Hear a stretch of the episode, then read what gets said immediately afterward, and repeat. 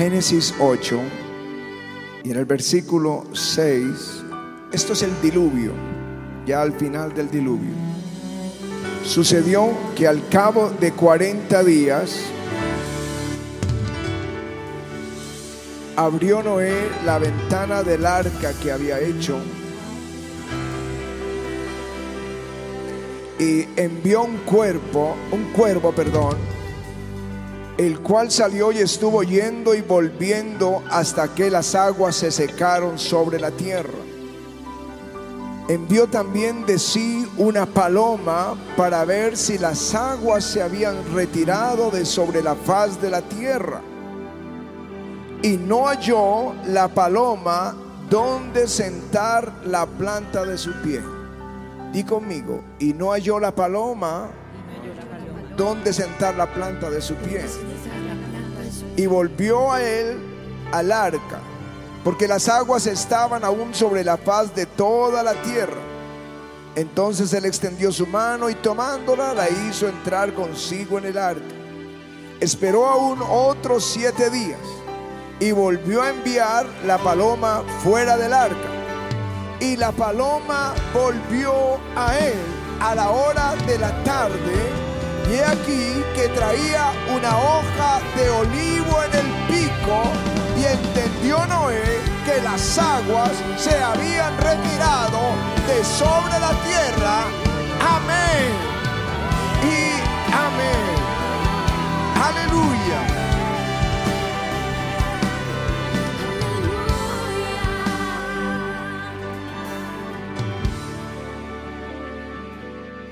El versículo 9, en otra versión, en la nueva Biblia al día dice, pero la paloma regresó al barco porque no encontró un lugar seco en el cual pudiera posarse. Yo oro que el Espíritu Santo comience a ministrar tu vida con esta palabra.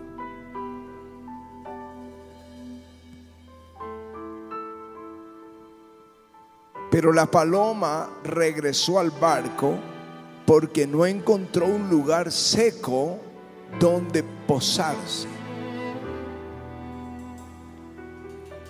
Cuando comenzó el avivamiento, la iglesia comenzó en el año 90, pero en el año 93 fue esta maravillosa presencia del Espíritu Santo que vino a este lugar. Y la iglesia fue totalmente transformada hasta hoy. Pero ese mismo año estaba en España predicando a un grupo, a una iglesia gitana, grandes y preciosa gente del Señor. Y cuando terminé el sermón, el pastor y sus líderes me rogaron que les explicara lo que sucedía con ellos. Habían tenido un avivamiento, vino una visitación maravillosa del Espíritu Santo y tenían las reuniones hasta la madrugada. Todos los días caían bajo el poder de Dios, reían en el Espíritu.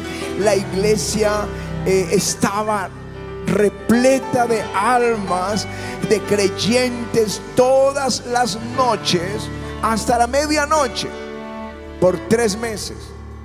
Y a los tres meses se acabó.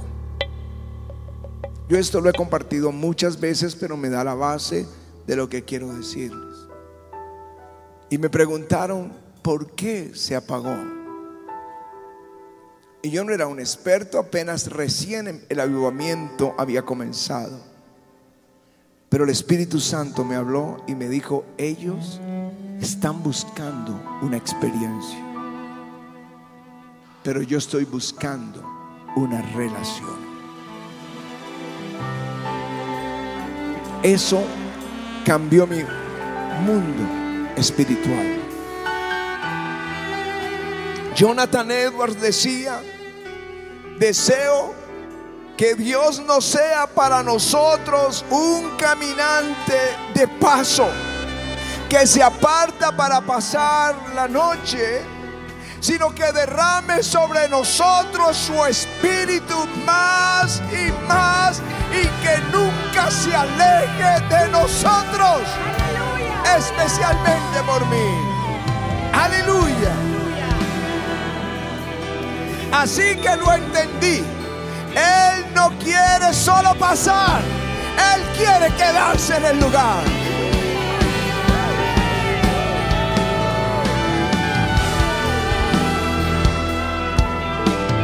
En Éxodo 25 dice, harán un santuario para mí y habitaré en medio de ellos.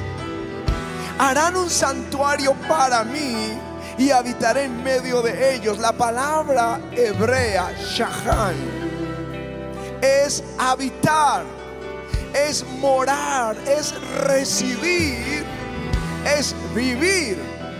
Dice, harán ese santuario para mí, yo voy a morar, voy a vivir entre vosotros. De ahí viene esa palabra conocida entre nosotros y que solo aparece una o dos veces en la Biblia, Shekinah, la morada de la presencia de Dios. Cuando Jesús vino a esta tierra, el Señor tuyo y mío, Él se movió por todo Israel estuvo en Decápolis. Decápolis son 10 ciudades al norte del Jordán. Él estuvo predicando. Una de ellas es Gadara, donde el Gadareno fue libre y luego el Gadareno predicaba por toda Decápolis. Y no solo estuvo en Decápolis, él, estuvo en Jericó. Él estuvo en Jerusalén, predicó en Magdala, predicó en Betania, predicó en Samaria. Pero él hizo la base de su ministerio en Capernaum. Capernaum significa la ciudad de Naún o la ciudad de la consolación. Él hizo su casa en, en Capernaum fue el centro de su ministerio. Allí ellos vieron milagros maravillosos. Eh, fueron perdonados, fueron libres, vieron resurrecciones, vieron sanidades y escuchaban de boca del Hijo de Dios la palabra del Dios viviente. Aleluya. Ellos hicieron reposar su espíritu en la tierra del norte, es lo que decía Zacarías. se estableció ahí. No se estableció en Belén donde nació. No se estableció en Jerusalén donde creció. Y no se estableció en Jerusalén donde estaba el liderazgo espiritual de la nación y el templo, sino en Capernaum. Una visitación, una visitación del Espíritu es el deseo de toda la iglesia. Todo el mundo ora por esto o habla de esto. Esa palabra viene del libro de Ruth. Cuando Elimelech sale con su esposa Noemí y sus hijos a la tierra de Moab porque había hambre en Judá. Y luego en la tierra de Moab muere Elimelech y mueren sus hijos que ya se habían casado con moabitas y Noemí y Ruth escuchan que Dios está visitando la tierra de Judá con pan. Y ahí viene esa palabra, Dios está visitando su pueblo. Cuando Jesús caminó en esta tierra y vino a la tierra de Naín, llevaban a enterrar una viuda su un, perdón, una viuda llevaba a su hijo, su único, a enterrarlo. Y la gente iba llorando. Y Jesús detuvo el féretro y lo tocó. Y el, el joven resucitó. Y la gente decía, hoy hemos visto maravillas. Dios está visitando. Dios está visitando la nación. Aleluya. Él visita a su pueblo.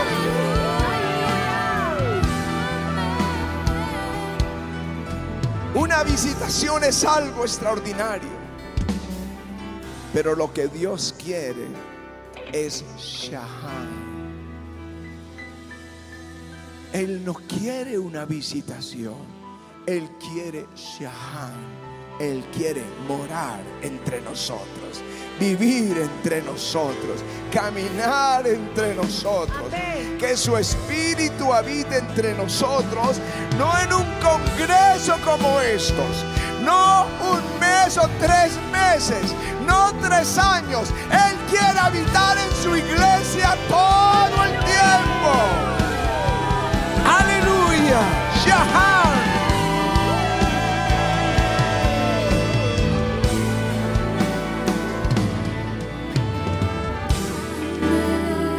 A veces nos preguntamos por qué. ¿Por qué en un congreso como esto unos regresan y hacen de su lugar una visitación, otros un shahan, un shekinah, un lugar donde Dios habite y otros siguen igual? Bueno, hay muchas razones. El, el vino nuevo no se puede derramar en un odre viejo. Cuando ya eres, estás tan estructurado que, que si Dios quiere hacer algo diferente, tú no lo dejas. Él se siente impedido. Porque el vino nuevo hace que el odre viejo se rompa, porque Él quiere romper esas tradiciones que no son bíblicas y se pierde el odre y se pierde el vino. Así que nosotros tenemos que, ser un, odre nuevo que es flexible a todo lo que Dios quiera. A todo lo que Dios quiera. Al fin y al cabo la iglesia no es nuestra, Él es el dueño de la iglesia. Amén.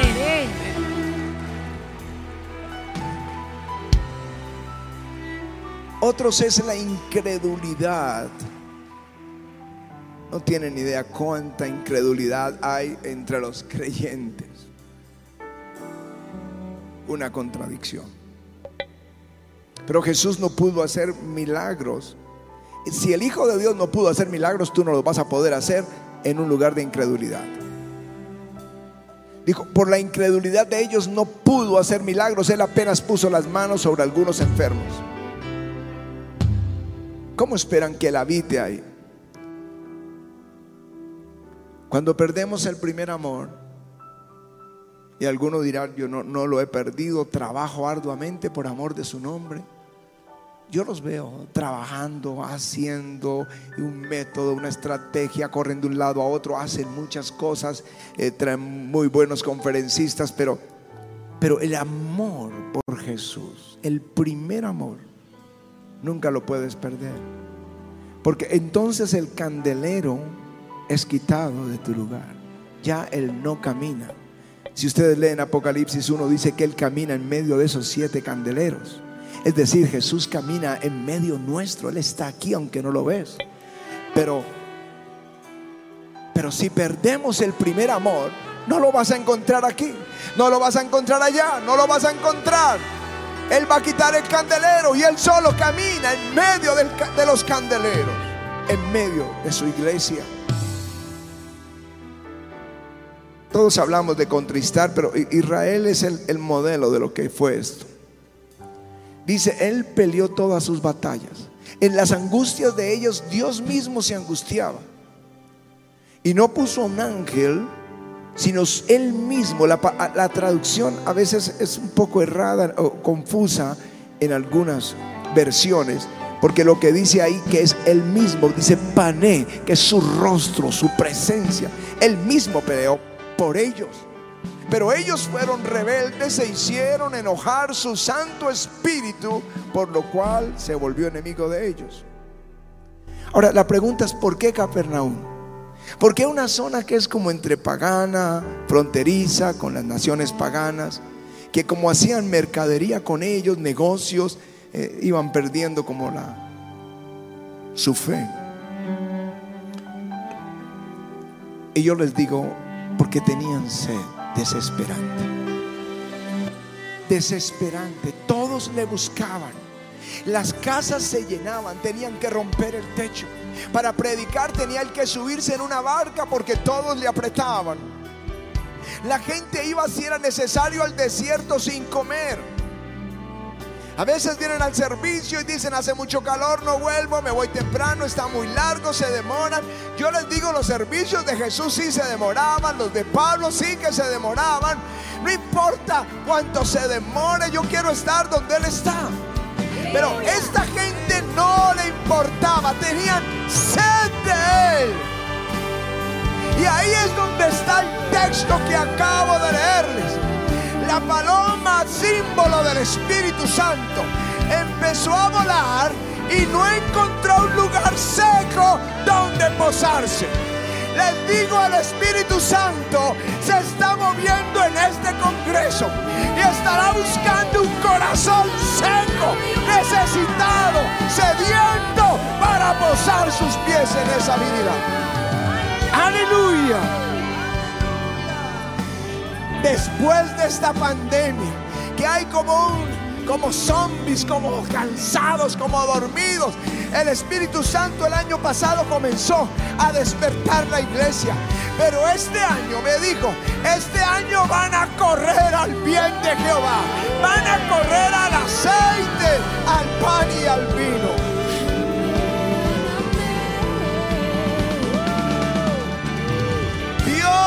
Busca un corazón como David. ¿Por qué David? David hizo algo impresionante. Hizo que el arca de Dios viniera a su ciudad. Y el salmo dice, el arca que estaba en el tabernáculo en Silo o en Silo, dice Dios la desechó Silo porque escogió a Sión.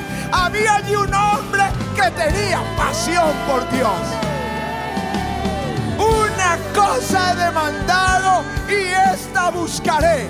Que esté yo en la casa de Jehová todos los días de mi vida para contemplar su hermosura y para inquirir en su templo. Él hizo que el Espíritu habitara ahí. Oh, ya está pasando algo en el corazón de la iglesia, yo lo sé. Shahan, él estaba donde estaba Marta. Marta se sentaba a sus pies a escucharla. Él era la casa de sus amigos. Él viene donde hay alguien sediento. Piensa en saqueo.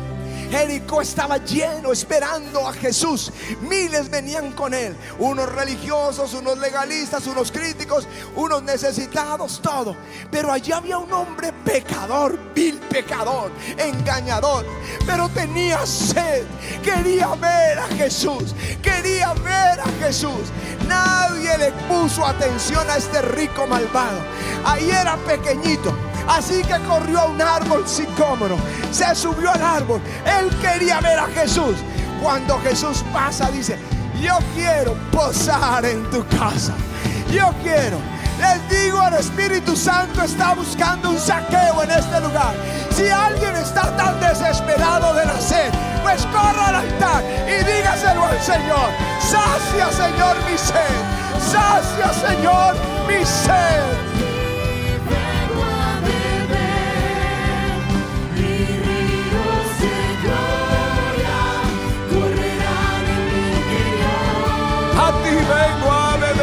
Sus cosas.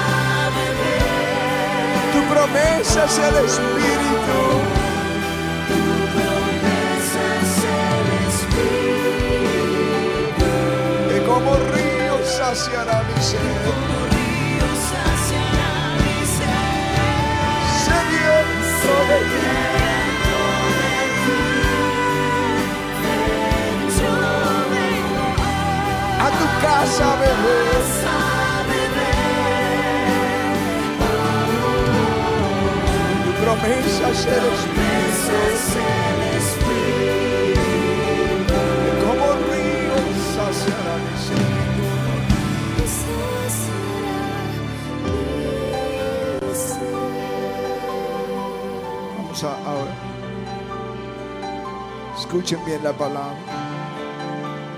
Noé envió esa paloma, pero la paloma no encontró un lugar seco donde posar su pie. Tengo la seguridad que el Espíritu Santo está en este lugar. Como en el Génesis 1, 2, revoloteando, revoloteando sobre todos nosotros mirando el corazón porque los ojos de Dios contemplan toda la tierra. Buscando un corazón sediento. Él no va a buscar al mayor ni al menor, ni al que más sabe, ni al que menos sabe. Dios escogió ancianos como Moisés a los como Caleb a los 85 Dios escogió niños como Jeremías. No es la edad, no es el conocimiento. Escogió a Mateo después de hablar con los príncipes, con los fariseos, los doctores de la ley. No escogió de ellos, escogió a un publicano. Pero también gente docta como Pablo. Dios escoge quien quiere, hombres y mujeres, jóvenes y niños.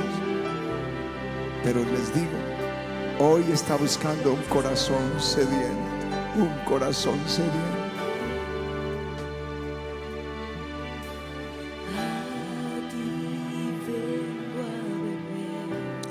Ríos de gloria, díselo a Jesús. Dilo, a ti vengo a beber. A ti vengo a beber. Y ríos de gloria. Correrán en mi interior.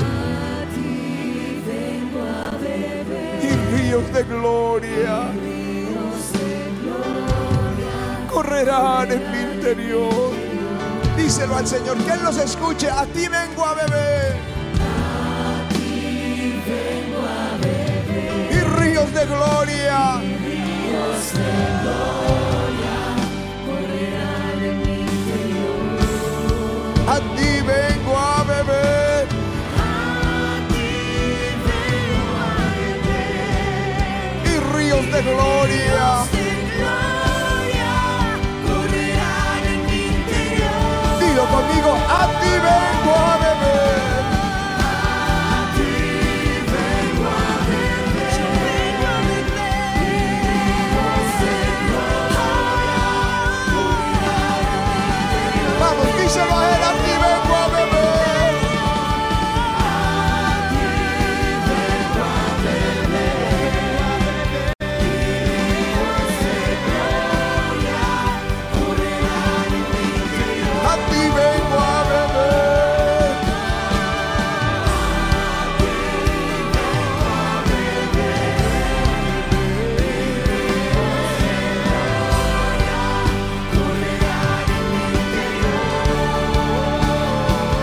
A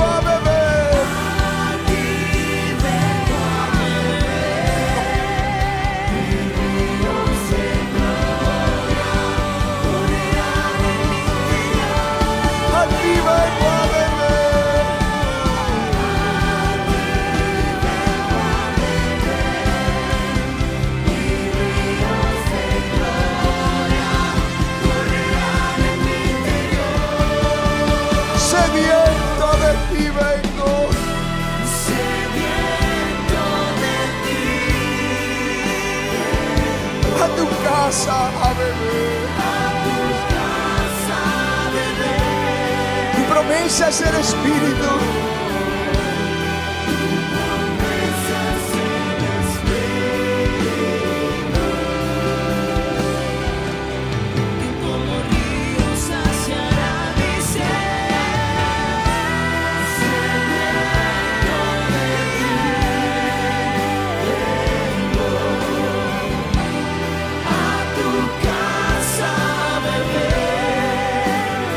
Promesa es el Espíritu.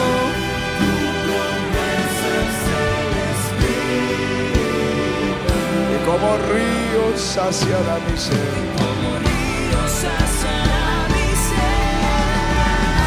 Sediento de ti vengo. A tu casa a beber. A eso vinimos. Tu promesa es el Espíritu.